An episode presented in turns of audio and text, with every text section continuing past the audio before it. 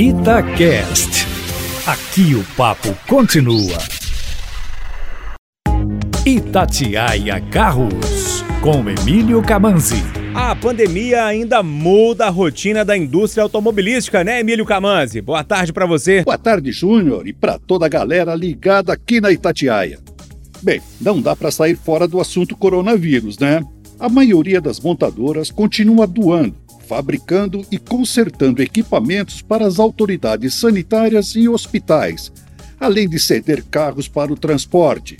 E algumas, como Toyota, General Motors e Mitsubishi, anunciaram que, diante da situação atual da pandemia, o retorno às atividades que estavam previstas para este mês estão adiadas para junho.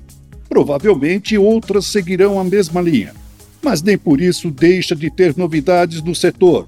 A RAM lançou a linha 2020 da enorme picape 2500, com uma edição especial limitada a 100 unidades.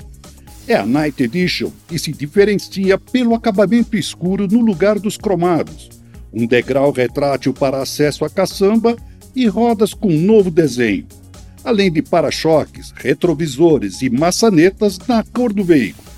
Novidade também no motor turbo diesel de 6,7 litros, agora com 365 cavalos e 110,7 kg de torque.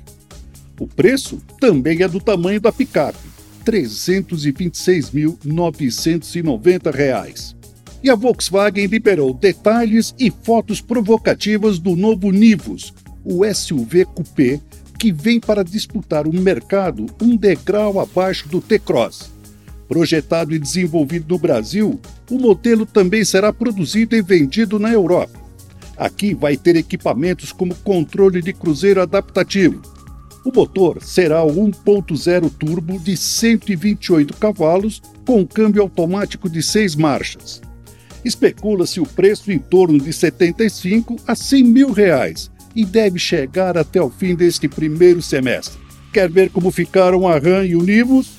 Lá no meu site, cargosconcamanzi.com.br. Um abraço!